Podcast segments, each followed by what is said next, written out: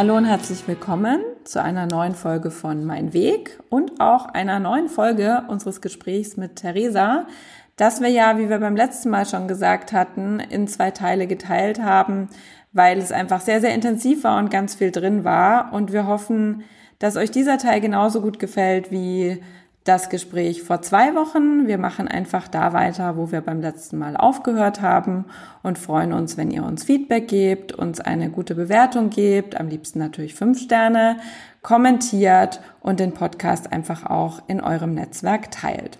Jetzt ganz viel Spaß beim Podcast mit Theresa, zweiter Teil.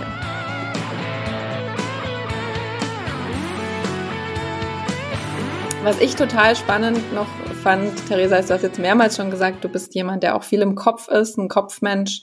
Ähm, das, sage ich mal, äh, resoniert sehr mit mir. Ich bin da, bin da ähnlich. Und ich finde es bei dir ganz spannend, weil wenn man dir bisher so zuhört, würde man sagen, ah, okay, und du bist sehr einfach eher so der Herzmensch und sehr gefühlvoll und hast das Tanzen jetzt auch für dich entwickelt, äh, entdeckt. Du hast ja noch ein zweites Leben sozusagen. Du hast ja studiert und dann, äh, sage ich mal, die ganz traditionellen, kopfgetriebenen Dinge getan. Vielleicht magst du da noch ein bisschen was zu sagen.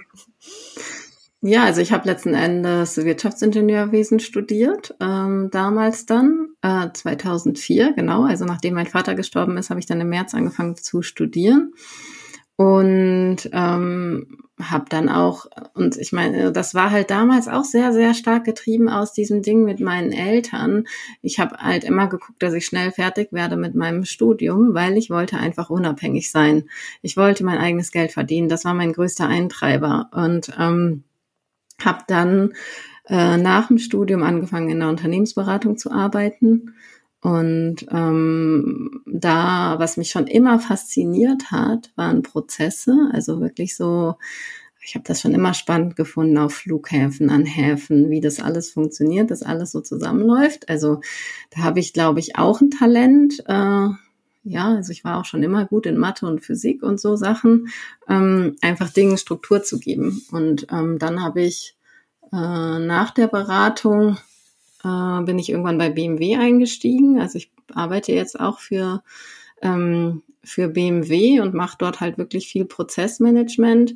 Und wer sich da aber ja gut auskennt, sage ich jetzt mal, weiß, dass Prozesse verändern ohne Kultur verändern auch nicht möglich ist. Und ich habe halt jetzt inzwischen das Glück, dass ich mehr und mehr auch diese ganzen Dinge, die ich in den letzten Jahren durch den Tod meiner Eltern gelernt habe, dass ich die mehr und mehr auch in Unternehmen einbringen kann und mehr und mehr auch in Kulturveränderung einbringen kann. Also jetzt gerade habe ich auch ein großes Projekt, wo es um darum geht, positive Fehlerkultur ins Unternehmen zu bringen, was ich sehr, sehr spannend finde also nicht ins Unternehmen, es ist nur ein Bereich, so für 2000 Mitarbeiter ungefähr.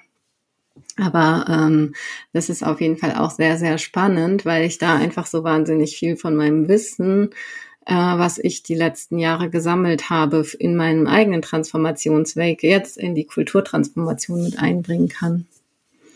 Genau, das finde ich auch sehr spannend.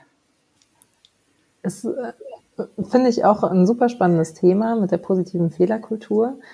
Ähm, weil wer vielleicht in einem Konzern arbeitet, ähm, kennt es vielleicht, dass äh, das gar nicht so geläufig ist, dass äh, oft in einem Moment, wo ein Fehler passiert ist, erstmal der Schuldige gesucht wird und dann am besten noch ein bisschen drauf rumgeritten wird. Ähm, wie ist denn so deine Erfahrung mit der Kulturveränderung? Wie bereit sind die Menschen? Wie bereit ist das System? Ähm, was hast du da so gelernt und mitgenommen für dich? Das ist eine sehr spannende Frage. Also meiner Wahrnehmung nach, und äh, wir machen gerade Workshops dazu, auch bei, äh, bei BMW, ist die größte Herausforderung ja zum Thema Fehler, dass wir da sehr, sehr stark geprägt sind. Und zwar geprägt schon wirklich in unserer Kindheit. Ähm, wie haben vielleicht unsere Eltern schon Stress gehabt, dass wir der Erste sind, der laufen kann und spätestens dann in der Schule, dass wir auch richtig schreiben und so weiter. Ähm, ich meine, wir wissen alle, es gibt keinen Grünstift in der Schule, sondern einen Rotstift in der Schule. Ähm, das heißt, wir sind ja schon extrem auch zum Thema äh, Fehler geprägt, wenn wir überhaupt in Unternehmen kommen.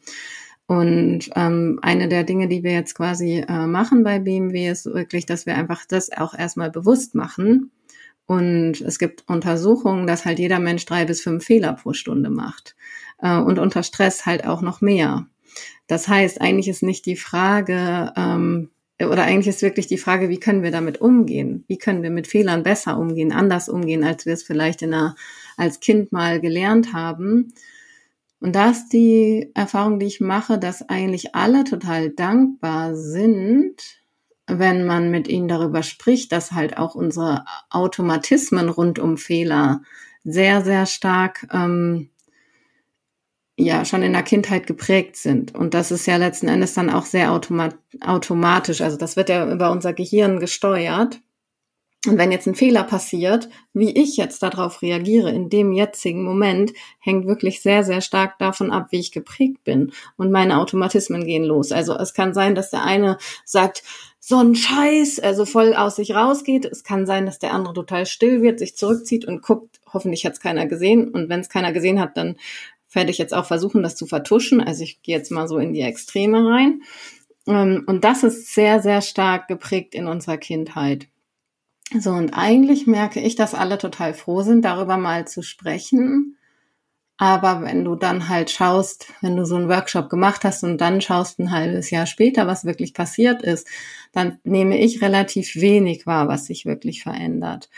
Und da ist meine Wahrnehmung nach, und das kann man auch wieder ich meine, ich habe es jetzt schon ein paar Mal angesprochen, ich beschäftige mich sehr stark mit dem Nervensystem.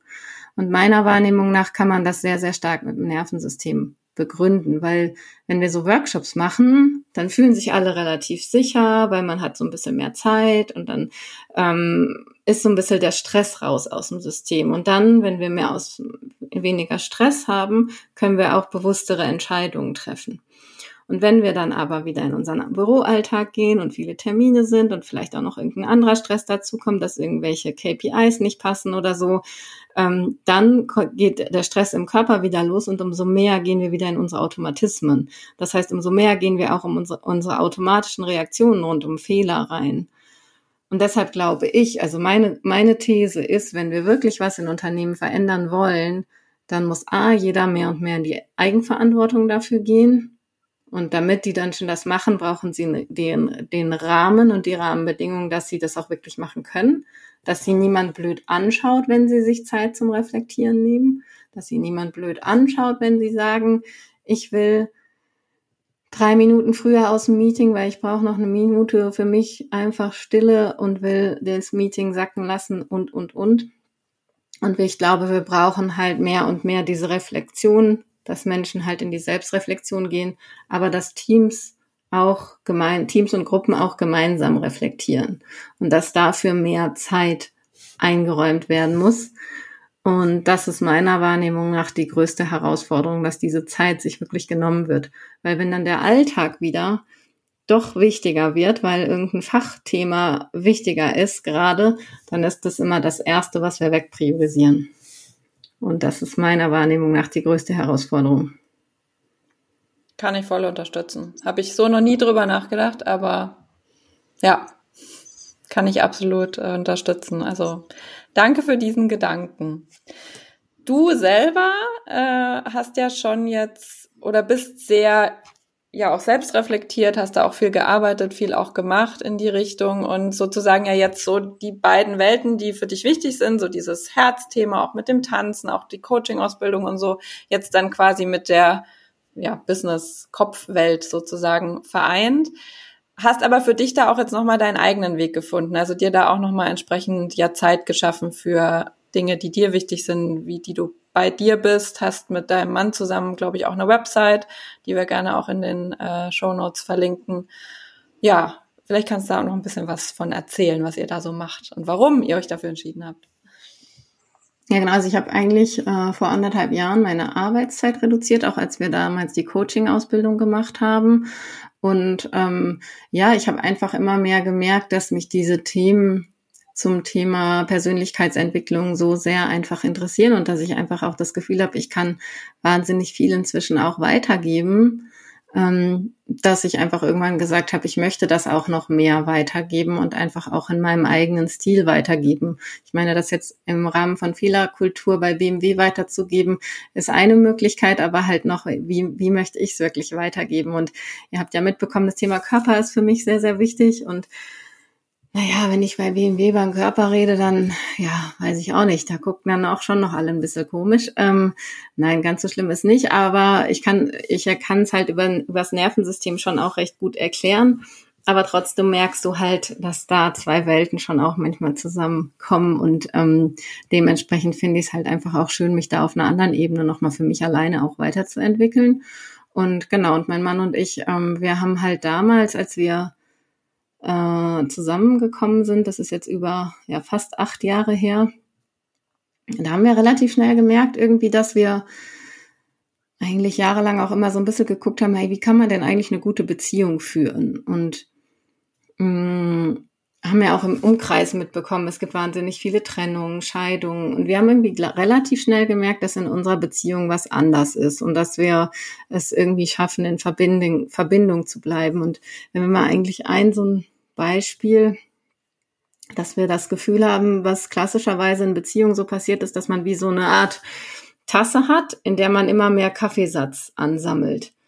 Und mit jedem Konflikt, der irgendwie nicht richtig gelöst ist, kommt wieder mehr Kaffeesatz zu. Und irgendwann ist man so genervt und irgendwann ist die Tasse voll und dann sagt irgendeiner so, das reicht jetzt und jetzt habe ich keine Lust mehr.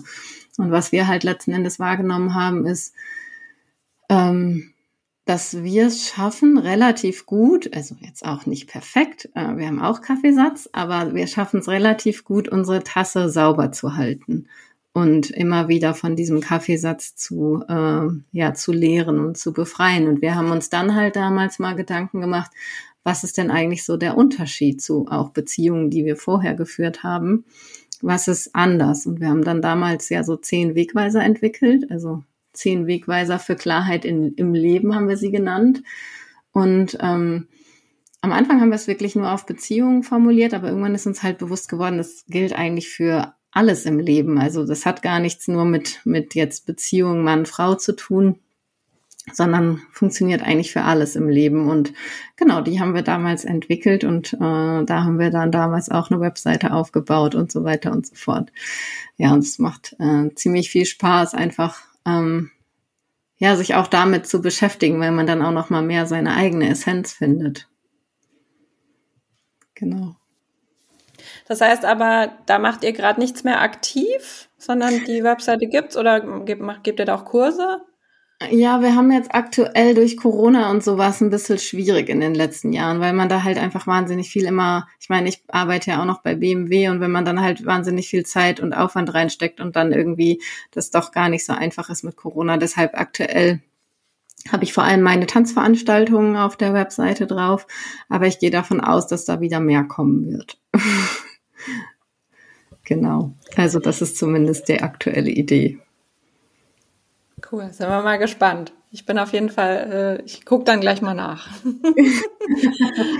ähm, äh, äh, vielleicht kann, kannst du ein bisschen was spoilern, weil ich kann mir vorstellen, dass der ein oder andere sich jetzt gedacht hat, ja, wie geht denn das, eine gute Beziehung führen? Hast, hast du so mal, mal ein, einen grundsätzlichen Tipp? Was, was ist so aus, aus deiner Sicht das Wichtigste, um eine gute Beziehung führen zu können?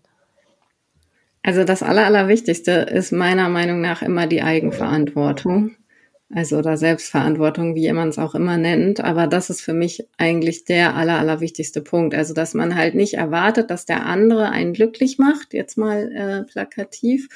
Ähm, oder halt da geht's auch für mich um Sachen wie, dass der andere so viel Geld verdient, dass man sich ein Haus leisten kann, dass man sich ein Porsche leisten kann, was weiß ich was, sondern dass man wirklich halt für das, was man äh, will, einfach wirklich in die Eigenverantwortung geht. Also und ich mache mal ein Beispiel. Ich bin damals, da waren wir zweieinhalb Jahre oder so zusammen, da wollte ich gerne, ich wollte immer gerne nach Hawaii reisen, mein Mann aber nicht. Und dann habe ich natürlich überlegt, naja, reise ich jetzt nach Hawaii und ja, ich will ja auch meine Zeit mit ihm verbringen und so. Und dann habe ich aber damals gesagt, ich will aber gerne nach Hawaii reisen und dann habe ich das auch gemacht und dann bin ich alleine dreieinhalb Wochen nach Hawaii gereist und mh, mm, werde auch diesen Sommer mit einer Freundin zehn Tage allein in Urlaub fahren, auch wieder an einen Ort, wo mein Mann einfach keine Lust hat hinzufahren. Und jetzt kann ich mir ja halt immer überlegen, mache ich das jetzt mache ich das jetzt nicht, weil mein Partner das nicht will, oder mache ich das trotzdem in Abstimmung natürlich? Ähm, mir ist schon auch wichtig, dass ich mit ihm in Urlaub fahre, weil ich glaube, sonst wird irgendwann eine Funktion Beziehung auch nicht mehr funktionieren. Aber ich finde es halt total wichtig, sich nicht nur immer auf die Beziehung nur zu fokussieren, sondern dass man einfach auch noch ein eigener Mensch bleibt. Genau, und in die Eigenverantwortung einfach für seine eigenen Wünsche, für seine eigenen, für sein eigenes Geld, für seine, seine Themen einfach geht an der Stelle. Das finde ich enorm wichtig. Genau. Absolut. Ähm, an der Stelle vielleicht dann auch noch mal ein anderes Thema in Bezug auf deine Beziehung, was, äh, wo wir beide uns mal in Seon an einem Abend drüber unterhalten haben. Du hast gesagt, ich darf dich auch hier fragen. Dein Mann ist ja äh, um einiges älter als du, glaube ich. Mhm. Kannst ja gleich mhm. mal sagen, wie viel. Auch da die Frage, wie kommt es so an, gesellschaftlich gesehen? Ihr seid aus der Nähe von München oder wohnt in der Nähe von München, auch mit deiner Familie, Freunde. Ja, was sind da so deine Erfahrungen? Ja, das Witzige ist ja, dass es immer überhaupt keiner merkt, dass wir so weit auseinander sind, weil mein Mann halt irgendwie aussieht wie, keine Ahnung, 45 oder so, aber er ist halt, ähm, er ist 19 Jahre älter als ich. Ähm, also er ist jetzt, wie alt ist er jetzt? 57, genau. Und dadurch merke ich das aber halt selber auch meistens nicht. Klar merkt man es in manchen Sachen schon, aber ich merke es halt meistens nicht. Und natürlich, als ich mit ihm zusammengekommen bin, war schon so die Überlegung, uff, sollte ich das jetzt machen? Also A, habe ich, als ich mich in ihn verliebt habe, überhaupt nicht gerafft, dass er so viel älter ist als ich. Und dann war es halt im Prinzip ja schon ein bisschen zu spät. Und dann dachte ich mir so, hm, ja, wie, ähm, wie mache ich das jetzt? Und dann ist mir eine Sache halt bewusst geworden, dass wenn ich so alt werde im Schnitt wie meine Eltern und er im Schnitt so alt wird wie seine Eltern, dann überlebt er mich, also seine Eltern leben beide noch, muss man dazu sagen. Das heißt, das kann sich noch weiter verändern. Ich glaube, dann wird er mich mindestens um zehn Jahre oder so überleben. und ähm, ich glaube, so ein Prinzip von mir ist halt auch mehr und mehr, dass ich den Moment einfach leben möchte und nicht so sehr davon abhängig mache, was irgendwann mal ist. Und ähm, und ähm, ich weiß es auch nicht. Wir werden uns sicherlich auch irgendwann damit nochmal auseinandersetzen müssen. Wir haben uns da jetzt auch kürzlich mal drüber ausgetauscht. Aber meine Wahrnehmung ist oft so, man macht dann sich oft viele Gedanken über das, was in der Zukunft mal sein könnte. Und ein Stück weit hat es auch seine Berechtigung. Aber ein Stück weit ist meine Erfahrung, dass es auch ganz viel, ähm, ganz viel Mindfuck ist. Und wenn es dann am Ende wirklich soweit ist, dann fühlt es sich ganz anders an, als was man sich vorher irgendwie mal überlegt hatte. Und deshalb gehe ich immer mehr dazu über, mir schon mal Gedanken zu machen, aber dann eigentlich aus dem Gefühl im Hier und Jetzt zu entscheiden und nicht, weil ich vielleicht irgendwann mal irgendwie das Gefühl haben könnte, entscheide ich jetzt irgendwas, weil meine Erfahrung ist, wie gesagt, es fühlt sich dann oft dann doch anders an in der Zukunft. Genau. Ich finde ehrlich gesagt, dass das ein sehr schöner Ansatz ist, äh, mehr im Hier und Jetzt zu leben und sich weniger Gedanken über die Zukunft zu machen.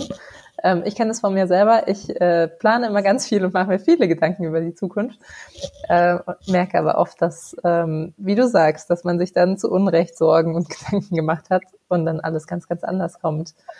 Ähm, nichtsdestotrotz würde ich dich gerne fragen, wie ist es, du und dein Mann, was, was habt ihr denn für Pläne? Wie wollt ihr weitergehen? Ähm, auch das hatten wir vorher besprochen, dass wir äh, darüber ähm, kurz sprechen. Viele ähm, planen ja Kinder zu kriegen zum Beispiel oder, pf, weiß ich nicht, gemeinsam ein Haus zu bauen, auszuwandern, was weiß ich.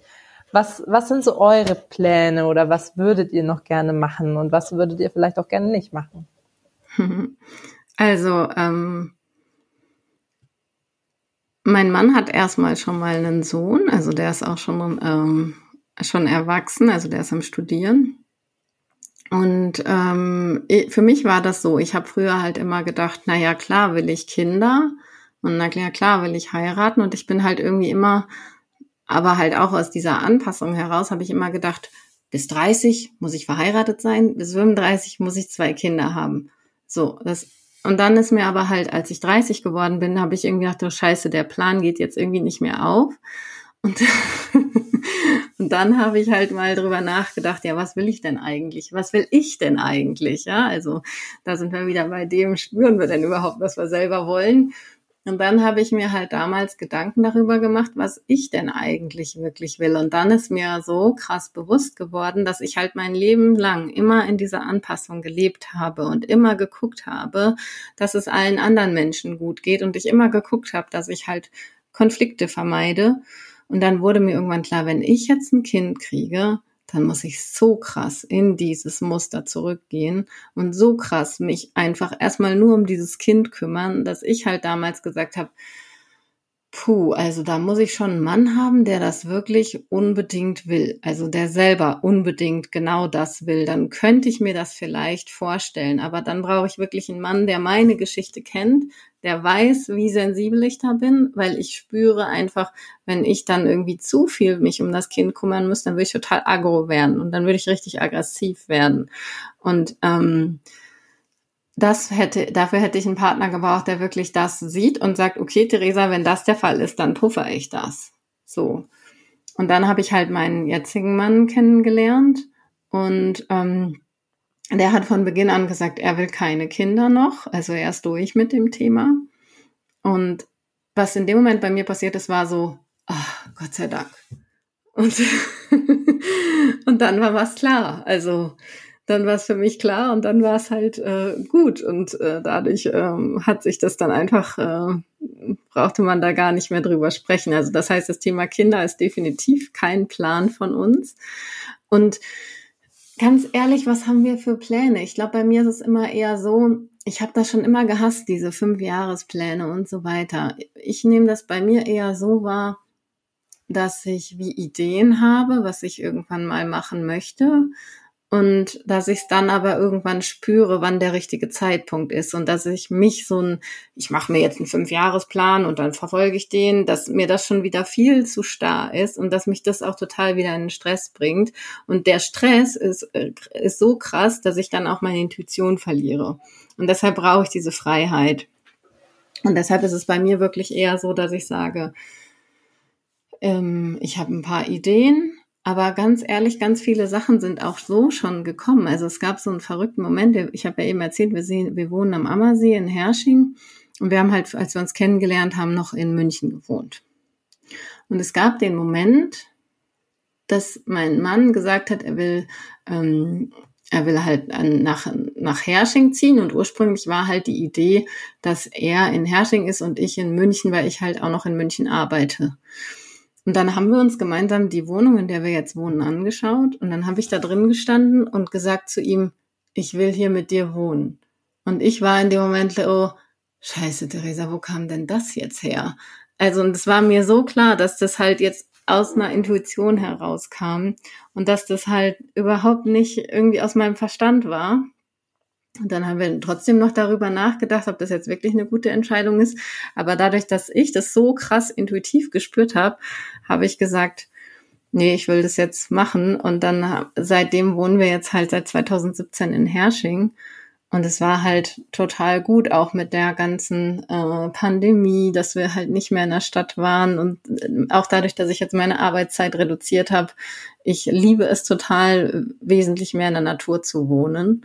Und daher gibt's einfach so, also ich sag mal, in Summe fühlen wir uns, glaube ich, einfach wohl, wo wir gerade sind. Es gibt gar nicht so viele Impulse, jetzt irgendwas verändern zu müssen. Es gibt ein paar Ideen, aber es gibt nichts, wo wir jetzt sagen, wir müssen so viel verändern. Da möchte ich noch mal kurz einen Audiokommentar anfügen. Also das Strahlen kommt förmlich durch den Bildschirm, sowohl jetzt als auch als du von dem Moment erzählt hast, als dein Mann gesagt hat, also ich bin mit dem Thema Kinder durch. Äh, da merkt man einfach, das ist genau richtig, das ist die richtige Entscheidung, das ist der richtige Moment äh, und das ist super schön, das zu sehen. Und man merkt an all dem, was du erzählt hast, auch, und das vielleicht kann man auch an den Zuhörenden nochmal mitgeben, wie schön es ist, wenn man mit sich so verbunden ist, dass man solche Bauchgefühle und Intuitionen dann auch wahrnehmen kann und dann auch sagen kann, okay, ich hatte zwar nicht vor, hier mit einzuziehen, aber jetzt ist es so. und dann ist es auch gut so. Äh, also vielen, vielen Dank. Sehr schön. Danke, dass du das so, so teilst. Ich würde ja. gern eine Frage nochmal stellen, bevor wir langsam Richtung Ende kommen müssen. Aber ich finde das unglaublich stark, diese Entscheidung, ich möchte keine Kinder, auch wie du das erklärt hast. Und auch da nochmal die Frage, so 19 Jahre älterer Mann und ich möchte keine Kinder, nicht unbedingt das traditionelle Bild einer Frau in deinem Alter. Wie geht dein Umfeld damit um? Hast du Probleme mit sowas oder wird, wird das ganz normal akzeptiert und du darfst sein, wie du bist? Mm, also ich sag mal so, ein Teil ist es natürlich auch so, dass ich dann selber denke, oh, was denken jetzt wohl die anderen? Und ähm, bei denen, bei denen es mir halt wichtig ist, spreche ich es dann aber halt auch mal an. Und da habe ich aber halt immer das Gefühl, dass die Leute das total akzeptieren. Und ich meine, inzwischen, ich glaube, habe auch das Gefühl, ich habe inzwischen einige Freundinnen, die halt auch Kinder bekommen haben und inzwischen sagen, boah, Theresa, ich kann deine Entscheidung voll verstehen, weil sie halt merken, wie krass es auch ist, so ein kleines Kind zu erziehen und auch, also und so wirklich Verantwortung dafür zu übernehmen. Und auch da hatte ich einen Schlüsselmoment nochmal, den, den mag ich jetzt einfach noch erzählen. Ich hoffe, es ist okay. Als ich damals meine, als damals meine Mutter gestorben ist, bin ich, war ja wie gesagt mein Neffe gerade mal äh, noch nicht mal drei Monate alt. Und dann bin ich einmal Auto gefahren, nur so 30 Kilometer. Und mein Neffe saß hinten im Auto. Und ich bin, und ich meine, ich war da natürlich emotional sowieso angeschlagen oder sehr, sehr leicht triggerbar. Aber ich bin nach der Autofahrt so in Tränen ausgebrochen, weil ich gesagt habe, ich hatte gerade die Verantwortung für dieses kleine Wesen. Also ich hatte irgendwie Angst, dass ich jetzt einen Unfall bauen könnte und irgendwie meinem kleinen Neffen irgendwas passieren könnte das fand ich eine total krasse Verantwortung. Die, das ist mir damals bewusst geworden, wie krass die Verantwortung von jungen Müttern und Vätern ist. Und ja, also das, das war auch ein Schlüsselmoment, der sicherlich auch in den Moment mit reingespielt hat. Und trotzdem liebe ich kleine Kinder. Ich habe ja sogar Ilona diese Woche gesehen und den und, und mit ihrem kleinen Sohn und voll süß. Ja, ich ja. glaube, das eine schließt das andere ja auch nicht aus. Ja, ja also ich, ich, kann, ich kann das nur bestätigen. Theresa ist total kinderlieb und ich kann auch nur bestätigen, ähm, mit kleinen Kindern es ist krass, es ist eine krasse Verantwortung, es ist ähm, auch emotional ja, hef heftig und ähm, ja, wie, wie du sagst, also man muss sich das zum einen zutrauen und zum anderen ähm, muss man das auch wirklich wollen. Diese rund um die Uhr Verantwortung, ähm, das emotional drinhängen und ähm, auch nicht mehr raus können, weil zurückgeben kann man so ein Kind nicht mehr. Also das ist eine irreversible Entscheidung. Ähm, deswegen, ja, finde find ich es auch total stark, da zu sagen, nee, mache ich jetzt nicht aus, aus den und den Gründen und aus meiner Sicht total legitim, genauso wie die Entscheidung, schon ein Kind zu bekommen oder mehrere oder wie auch immer. Ja. Aber auch um nochmal abschließend auf, auf Annas Frage, also ich habe noch nie erlebt, dass mir gegenüber irgendeiner was Krasses irgendwie formuliert hätte, aber man weiß ja halt auch nicht, was die Leute so hinter meinem Rücken darüber sagen. Äh, das weiß ich nicht, aber mir gegenüber direkt hat nie jemand was gesagt. Spricht für einen, für ein gutes Umfeld, in dem du so sein darfst. Bringt mich zu einer unserer letzten Fragen. Ähm, die Frage, was hast du, wir reden ja vom Weg und auf dem man unterwegs ist in seinem Leben und wenn du da so einen Rucksack vielleicht dabei hast oder eine Tasche, was ist da so drin, ähm, was dir Halt gibt, was dir Energie gibt? Das können materielle Dinge sein, das können auch immaterielle Dinge sein. Fällt dir da was ein? Ja, also ich sag mal so, ich habe ja eben schon mal ein paar Mal über das Nervensystem gesprochen und ähm, ich mache gerade noch mal eine weitere Ausbildung und da werden mir einfach ein paar Sachen noch wesentlich, wesentlich bewusster, ähm, weil man redet ja gern und wir haben ja jetzt auch viel um das Thema Intuition gesprochen und mir wird einfach immer, immer klarer, wie wichtig es ist, dass wir äh, ein Bewusstsein haben, wo unser Nervensystem gerade ist. Weil wenn wir in unserem Nervensystem gerade total äh, im Stress sind, dann haben wir überhaupt keinen Zugang zu unserer Intuition. Und was für mich halt letzten Endes immer wichtiger wird, ist wirklich zu herauszufinden, wie schaffe ich es, dass ich mich in mir innerlich sicher fühle. Weil wenn ich mich in mir in, innerlich sicher fühle, dann kann ich A, für mich selbst sorgen, ich kann ähm, äh, kann habe Zugang zu meiner Intuition etc. etc. Und das ist einer der wesentlichen Dinge, die ich aktuell mache, ist wirklich immer wieder zu schauen, wo ist mein Nervensystem gerade und wenn es irgendwie im Stress ist, wie kann ich mir Inseln schaffen, dass ich mein Nervensystem wieder in die Sicherheit kriege, ähm, damit ich einfach wieder mehr für mich sorgen kann. Ähm, genau, und eine, einer der klassischen Sachen bei mir ist auch, ich esse sehr schnell, wenn ich mich nicht sicher fühle ähm, zum Beispiel. Und das heißt, es gibt wirklich ein paar Dinge, wo ich dann einfach immer wieder merken kann, uh, Theresa, nimm dir mal wieder Zeit für dich. Und was ich dann mache, ist einerseits tanzen, aber auch gerade im Stress ist es halt für mich immer wichtig, dann eher aktiv zu sein. Also was man auch wieder über das Nervensystem erklären kann, was jetzt allerdings viel zu weit geht. Ähm, aber für mich ist es eigentlich dann wichtig, in einer leichten Aktivität zu sein. Also dann auch ruhig einen Spaziergang machen, vielleicht joggen gehen, tanzen, das hilft mir sehr, um aus dem Stress wieder rauszukommen. Genau. Auch tolle Tipps. Danke ja. dafür. Kann, glaube ich, auch sich jeder wieder ein bisschen was von rausnehmen. Ja, ja Theresa, wir kommen zum Ende. Ich kann schon mal sagen, vielen Dank für, für all das, was du geteilt hast. Da war, glaube ich, unglaublich viel drin. Und ich finde es toll, was du, wie offen du warst und dass du, du uns und denen, die zuhören, so viel Vertrauen geschenkt hast, da auch so offen zu sein. Und wir enden immer mit einer letzten Frage, die lautet, wohin gehst du jetzt? Jetzt gehe ich mal zu meinem Mann im Nachbarzimmer und schau mal, ob wir noch jetzt dann irgendwann rausgehen, weil ich schon gerne jetzt noch mal in die frische Luft möchte. Genau, und das den Rest. Und sonst ist Sonntag. Ich will heute Abend noch was Leckeres kochen, was ich auch sehr liebe. Aber ansonsten ähm, ist einfach Sonntag und ich genieße den Tag noch. Schön. Tja, dann kann ich nur noch mal wiederholen. Vielen, vielen Dank, dass du da warst, dass du deine Geschichte, deine Geschichten geteilt hast. Super spannend. Äh, ja, danke. Ja, danke euch. Ich habe mich sehr gefreut, dass ihr mich eingeladen habt, ähm, weil ich glaube auch, oder meine Wahrnehmung ist schon auch, ähm, immer wieder, ich teile auch unter anderem gerne meine Geschichte, weil ich bemerke und wahrnehme, wenn ich mich zeige, dass die anderen auch bereiter sind, sich zu zeigen und dass dadurch einfach wahnsinnig viel Masken fallen und dann auch was viel, viel Schöneres entsteht. Also ich meine, das habt ihr ja auch in unserer Coaching-Ausbildung, glaube ich, oft erlebt. Und ähm, ich glaube immer, irgendeiner muss anfangen, die Masken fallen zu lassen. Und ähm, da bin ich gerne, gerne auch und, und ähm, ja, tra trage dazu bei. Dann auch von mir vielen lieben Dank, Theresa. Danke, dass du den ersten Schritt gehst und die Masken fallen lässt. Ähm, also ich muss schon sagen, heute waren ja wirklich zum Teil schwere Themen dabei mit Tod und Trauer. Ähm, und ich finde, du hast uns so viel gezeigt, was für Möglichkeiten es gibt, damit umzugehen und ähm, wie man die Stärke in sich selbst finden kann.